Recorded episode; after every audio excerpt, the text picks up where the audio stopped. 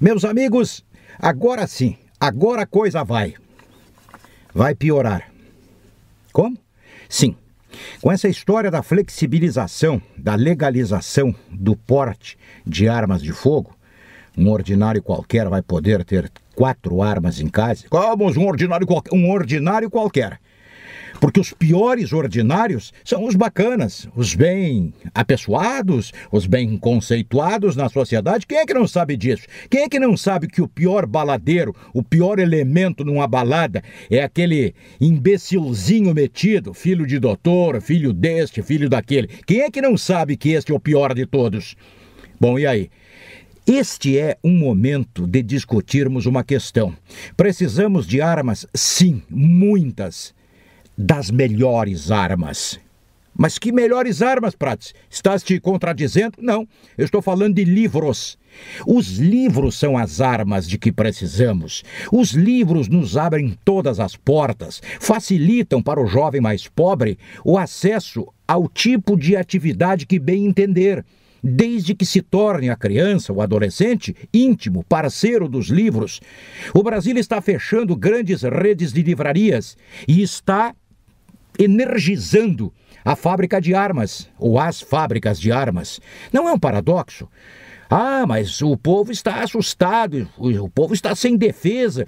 Pois é, mas aí entra uma outra questão.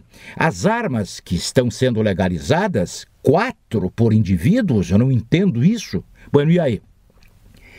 Para defender o território familiar de uma invasão entre aspas, estrangeira, de um vagabundo que mete o pé dentro do pátio para roubar, para assaltar, para isto e para aquilo, sim. Neste caso, fuzilamento sumário. Mas tu não vai meter o pé no pátio da casa de ninguém mesmo, vagabundo sem vergonha.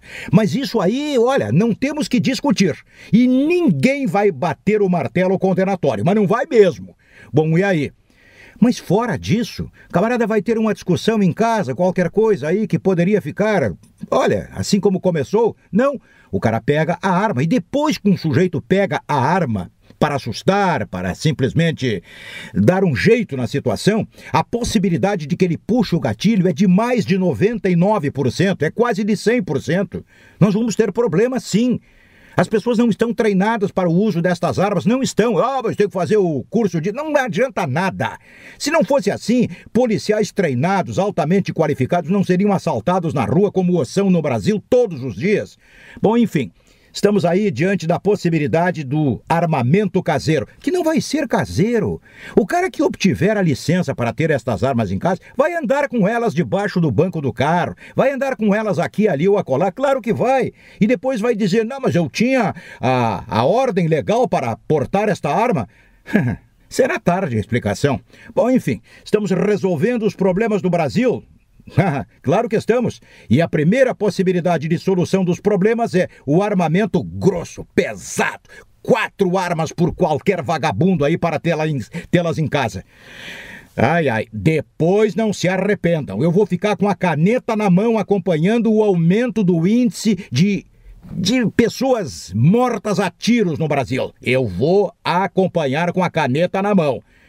Não vai ficar assim essa história. Isto interessa às grandes empresas produtoras de armas do mundo. Não tentem me enganar. Estamos entendidos? Vocês vão ver o que é bom. É isso e até a próxima.